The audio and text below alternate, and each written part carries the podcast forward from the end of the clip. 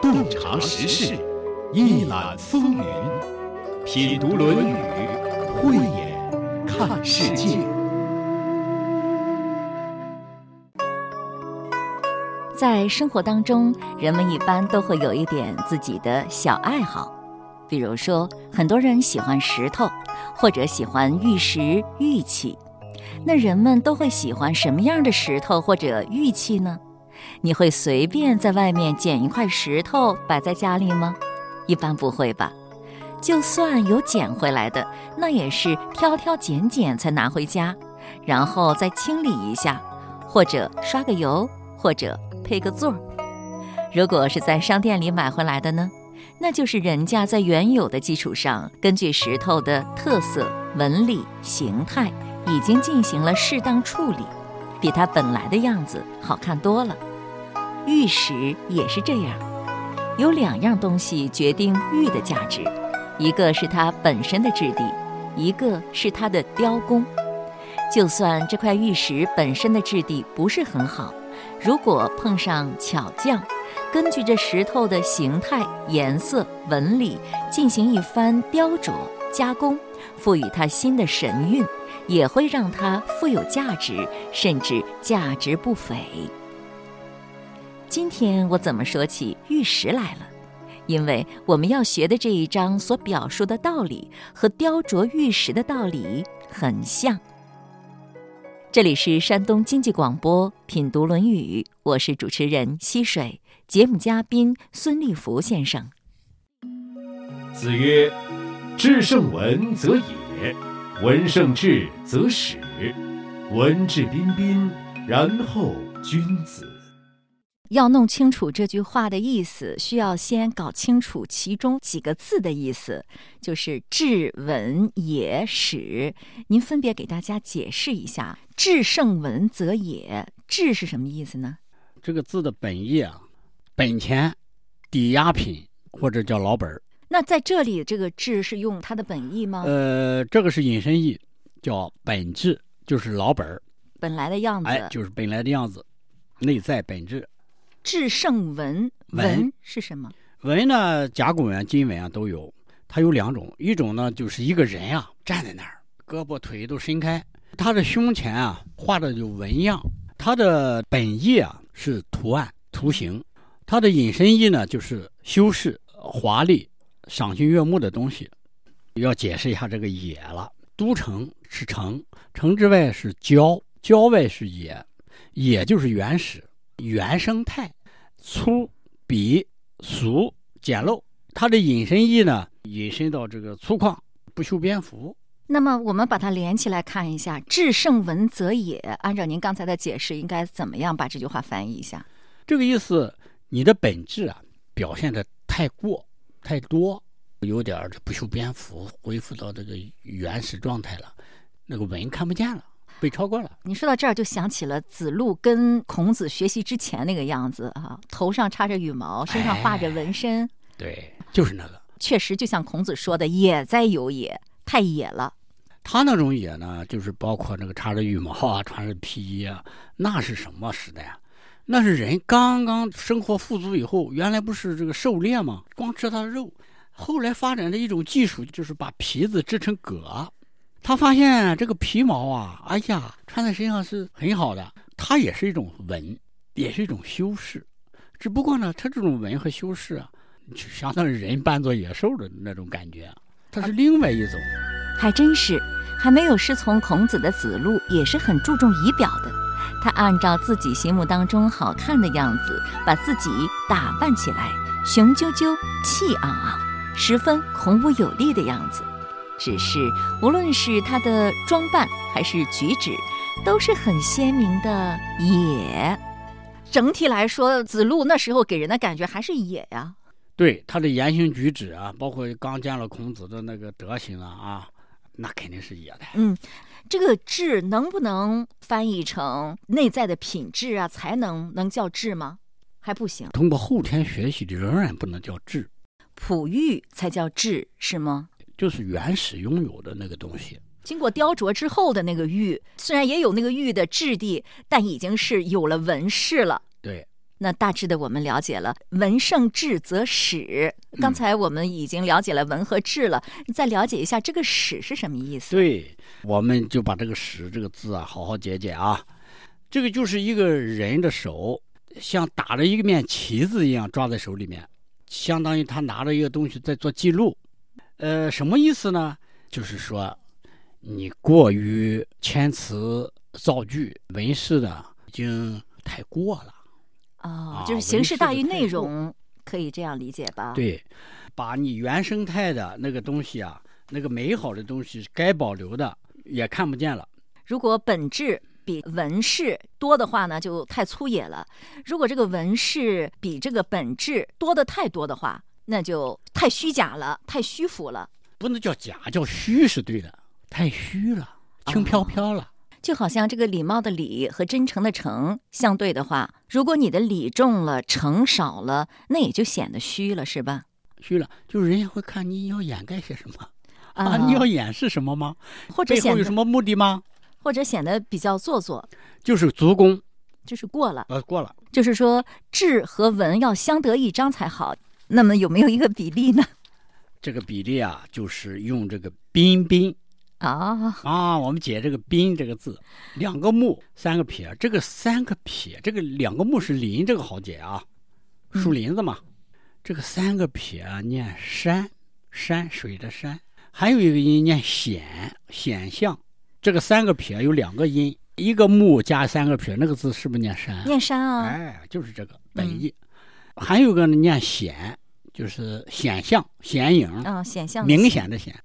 本意是指的，就是看须毛、头发和胡子叫山，叫山，或者叫显，或者是叫宾，加一个木字边那个，那个很简单了，那个就是阳光透过那个树啊、树木投下来的影子，那个影子是不是很显眼啊？是不是也是这个什么像须毛一样的？嗯，呃呃，变成一种自然的美好的一种纹饰一样的。嗯，这是它的本意。这就是文和质的合理的搭配，就透露出它的隐身意。你不能一片阳光，一个树木都没有；你也不能全是树木，不透光、密不透风，那也不行。你密不透风，那就是质；你全是光呢，那就是文。你又有树，又有光，光影交错，互相衬托。哎呀，那个给人的感觉多美好啊！这种东西只可意会，不可言传，没办法定量。那叫中庸吧，恰到好处，哎，就是相得益彰，就是文质彬彬，对，就叫得体。哎，然后就是君子了。哦哦，我不是说伟大的老师都是最会做比喻的老师吗？孔子又在比喻什么是君子啊？德和道搭配好了就是文质彬彬啊。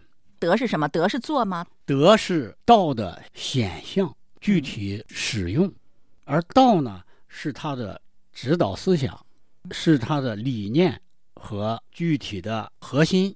嗯，但是具体你怎么做，只要围绕这个核心不偏就行。文质彬彬可以解释为道和德搭配好了，那然后君子。对，那我能不能这样说呢？就是说。不仅要有内在的道德修养，还要有得体的行为举止。另外，穿戴也要合宜，这样内外兼修，表里如一，才是君子。对，太对了。这个《论语》当中谈到君子的地方特别多，一般的就是从义利之别上来区分的，主要看他内在的追求是什么。那么，追求义的是君子，追求利的就是小人。哦，那么这样的话，我有一句话。这句话呢，能够把君子和小人儿，还有文质彬彬，能够一起搞在一起。那你搞一下，我听听。听听啊，君子义以为质，礼以行之，训以出之，信以成之，君子在。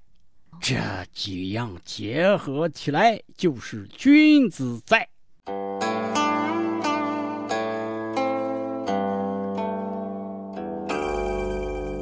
义。做该做的事情，礼懂礼有节，训谦虚谨慎，信重信守诺，做到了这四点，就是文质彬彬的君子。听完孙老师的讲述，再打开参考书，看看别家还有什么新鲜的解释吗？李李先生有一本《论语讲义》，他对这一章的解读非常的通俗易懂。他是这样讲的：内容和形式的完美统一就叫彬彬。所以，不管做任何事情，你写文章也好，画画也好，做人也好，都要力求内容与形式的完美统一。这个人很有学问，满腹经纶，可是很不讲形式，穿的衣服又破又烂，那么就是至圣文则也了。比如说，来了一个给大家上课的老师，这个人蓬头垢面，还没有走进教室，大家就能闻到一股不好的味道。进了教室，大家一看，穿着背心短裤就来上课了。就算这个人确实有学问，但是他这个形式就叫人不大容易接受了。文胜质则始，就是说言辞华丽而诚厚不足，有虚伪浮夸之意。又来了一位老师，大家一看这个老师穿的呢，倒是干干净净、整整齐齐，举手投足俨然翩翩君子。可是，一讲课空洞乏味，还有不少错别字，这样的老师就是徒有其表，缺乏内容了。大家肯定也不欢迎这样的老师。李李先生是一位大学老师，自然他的解读就与他的教学生活密切相关了。这是解法之一种，浅显易懂。解释这句话可以简单说，就是内容和形式的关系。再细分，外表其实也有文和野之分，装饰太过了就是文过了。用心过重也未必得体，过于粗疏呢也不好，在某些场合显得你不重视也不够礼貌。这是说的人的仪表要文质彬彬，一个人的内在也有文与野之分，就是刚才孙老师讲的意思，也是最重要的意思。质是指人的本来状态。也就是没有经过任何雕琢的璞玉，文呢是指人受过教育之后的样子，雕琢之后为器玉器，文与质相得益彰，恰到好处才是最好的样子。最好的样子就是君子的样子。这里我所感受到的要点有两个，一个是恰到好处，恰到好处。就是中道，就是中庸的状态。达到了中庸状态的人是君子，恰到好处呀。我觉得这个事儿特别难。那句名言不是说吗？一个人做一件好事并不难，难的是一辈子做好事。一个人在一件事上做到恰到好处并不难，难的是件件桩桩、点点滴滴中都做到恰到好处。比一辈子做好事还要难上加难，我觉得吧，可以在不断的调整中无止境的靠近恰到好处，成为君子，最终学而成为圣人，这才是这一章真正要紧的内涵所在。为什么呢？一个人的内在不就是那颗心吗？万事万物之理不外于无心，你那颗心是什么样，你外在的表现就会是什么样。人这一辈子就是修那颗心，那颗心好了，一切就都好了。我们那颗心处在什么样的状态是好状态呢？文质彬彬的状态就是好状态。现在人们一般都用“文质彬彬”这个词来形容一个人的外表了，实际上在这里，它更多的是指一个人的内在品质。那么，一个文质彬彬的人应该具备一些什么样的特点呢？哟，那特点可多了，还是简单说吧。一个文质彬彬的人，一定是内心强大的人。想起了这样一句话：“拥有初学者的心态是一件了不起的事情。”这句话让我想起了孔子的一件事：子入太庙，每事问。太庙是鲁国举办祭祀大典的地方。孔子当时虽然早就以知礼闻名了，但是来到太庙之后，他还是非常谦虚的，就有关祭器、祭礼的问题仔细询问，以至于旁边的人看到了这一幕，竟然疑惑地说：“孰谓邹人之子知礼乎？入太庙，每事问。谁说那孔子知礼呀？来到太庙，什么都不知道，什么都问。”我觉得孔子的心理特别强大。作为一名当时非常精通祭礼的知名人士，竟然拥有初学者的心态，很了不起。可惜，了不起的人总是太少，惹不起的人倒是挺多。那内心脆弱的人是什么样呢？我见过这样一种人，总想隐藏自己的弱点，并要时时处处彰显自己的强大。别人的话是听不进半句的，更听不得半句不是。他的心仿佛是玻璃做的，动辄就会反应激烈，干戈顿起，暴跳如雷。他总会搞错自己的位置，不自觉的要掌控一切。和这样的人相处，真真是如临深渊，如履薄冰，要赔万分的小心。你说他为什么会这样呢？我觉得还是自卑二字作祟，自认为不成功，对成功二字的误解，让他心灵蒙尘，敏感脆弱。那不得不和这样的人相处，怎么办呢？只好不断的调整自己的心态了。我看除了强大自己，也没什么别的办法了，得先让自己豁达、从容、看开起来。再通过时间的力量，逐渐影响他人，发生转化。毕竟是由来已久，在复杂的原因下形成的顽症痼疾呢，解决起来真的不容易。我为什么要讲这个呢？文质彬彬在这里代表了一种完美的生命状态。怎样才能够做到文质彬彬呢？首先要处理好自己的心理问题、情绪问题，让自己保持一个健康和谐的心理状态，才有可能做到文质彬彬。一个人很难做到全然的健康，需要我们不断的自我反省、自我觉察、自我调整，就像雕琢、打磨一块璞玉那样。我们的心理越来越健康，我们的生活才能越来越美妙。打开网页，看到了一个小故事，与王安石有关的一个故事。王安石是宋神宗时候的宰相，主持变法，权倾朝野。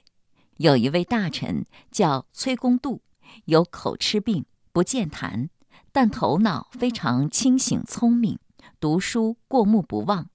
他做的赋很得欧阳修、王安石、韩琦这样一些名士的赏识。崔公度他是布衣出身，在朝廷当中没有亲朋可以依靠，就专门谄媚王安石，经常不分昼夜的向王安石请安。不分昼夜，那是一种什么状态呢？我觉得“不分昼夜”这个词用得好，有点夸张，又特别形象。他呢，即使在厕所中遇到了王安石，也总是诚惶诚恐。有一次，他尾随王安石之后，手里提着王安石衣带的末端。王安石回头看着他，也觉得疑惑不解。崔公度却笑着说：“相公，您的衣带有点污垢，我已经小心的用袍袖擦干净了。”看见的人都耻笑他。其实我在这里并没有一点耻笑他的意思，我只是对他充满同情，从心里觉得他可怜。这时候转念又一想，崔公度被他自己的一些想法所系缚，诚惶诚恐，可怜巴巴。我们自己呢，何尝不也是？不是被这个戏服，就是被那个戏服，同样可怜巴巴，不得自由。在笑话那只坐井观天的青蛙的时候，说不定自己就是那只青蛙；在笑话那位摸象的盲人的时候，说不定自己就是那个盲人呢。这两天我觉得特别累，似乎濒临极限的感觉，生物钟紊乱。百度一下，原来这叫焦虑性失眠。如果有机会倾诉，我的眼泪一定会夺眶而出。我总是在看日历，看看哪个时间点能休息。清明小长假还是五一小长假？难道非得等到十一长假或者年休假吗？我为什么这么累呢？我也一定在被什么念头所系缚。当我写下这段文字的时候，似乎已经无力思考，大概精气神快耗尽了吧。不过，还是想起了孔孟。孟子四十不动心，孔子七十而随心所欲不逾矩，大概那就是文质彬彬的状态吧。接下来该举举例子了，文质彬彬的典范都有谁呢？刚才已经提到了两位，孔孟，还可以举出三个人：孙思邈、葛洪和西周时期魏国国君魏武公。因为屠呦呦的缘故，这些年葛洪也有了些名气。让屠呦呦获得诺贝尔奖的治疗疟疾的新药青蒿素，就是在东晋时期葛洪的书籍当中获得的灵感。人们不大知道葛洪，但并不意味着他成就小。仅他的著作就涉及哲学、医学、养生学、天文、军事、文学、历史学。地理、民俗等等，内涵极其深邃。孙思邈和葛洪都是我国历史上著名的医药大家，就是用我们今天极其功利的眼光来看，他们也都是非同寻常的成功人士，而且不仅在专业上卓有建树，生活的还极其逍遥自在。我觉得他们就是内心和谐、文质彬彬的典范。他们从来都不随波逐流，也绝不会为世风所动，反倒青史留名，为人称颂。他们是怎么做到的呢？因为他们方向明确，而且坚定不移。他们为什么能够做到方向明确而且坚定不移呢？他们的身上有一个共同的特点，用三个字来回答就是爱学习，用四个字来回答。就是博览群书。我们来看看孙思邈是怎么读书的。孙思邈说过：“欲为大医，光是熟读医书还不够，尚需旁通其他经典。若不读五经，不知有仁义之道；不读三史，不知有古今之事；不读诸子，笃事则不能默而治之；不读内经，则不知有慈悲喜舍之德。”不读庄老，不能认真体韵。此处省去文字若干。若能聚而学之，则于医道无所挚爱，尽善尽美矣。再来看看葛洪是怎么读书的。葛洪十六岁的时候，读《孝经》《论语》《诗经》《周易》等儒家经典，以儒学之名，又贪求博览群书。自正经诸史百家之言，下至短杂文章近万卷。正是这读书二字，让他们为自己扎下了深长又粗壮的根。所以呢，他们千磨万击还坚劲，任尔东西南北风。所以呢，他们内心和谐，文质彬彬。再举一个例子，那就是魏武公了。西周时期的魏国明君，对他的赞颂是有诗为证的，出自《诗经》，题目是《齐遇》。我们以前简单的介绍过魏武公，他执政期间广修德政，政通人和，百姓和睦。九十多岁的时候，依然是谨慎廉洁从政，接受别人的批评和劝谏，很受人们的尊敬。人们做了《魏风·齐遇》这首诗来赞美他。战壁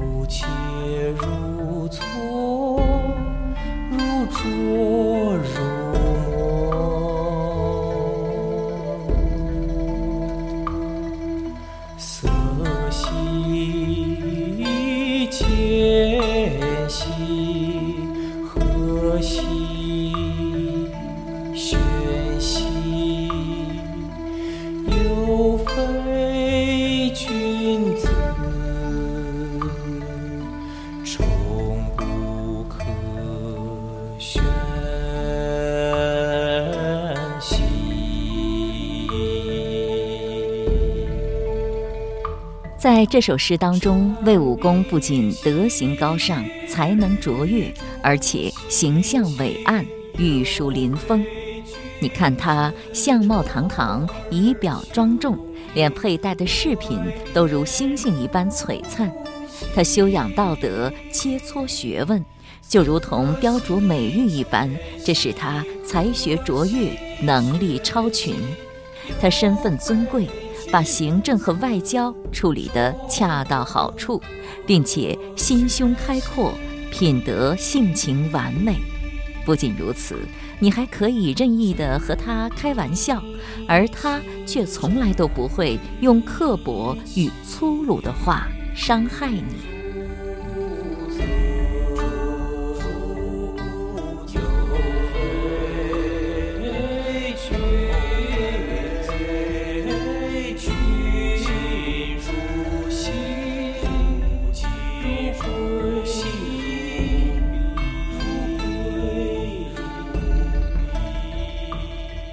瞻彼其玉，绿竹依依。有匪君子，如切如磋，如琢如磨。色兮宪兮，赫兮喧兮。有匪君子，终不可宣兮。两千多年前的淇水边，人们敬仰的就是这位纯净如玉、秀雅如竹的魏武公，他就是文质彬彬的君子。今天的节目就是这样了，亲爱的朋友，感谢您的收听。节目嘉宾孙立福先生，节目撰稿主持溪水。品读《论语》已上传齐鲁网、闪电新闻客户端、蜻蜓 FM，欢迎查找收听。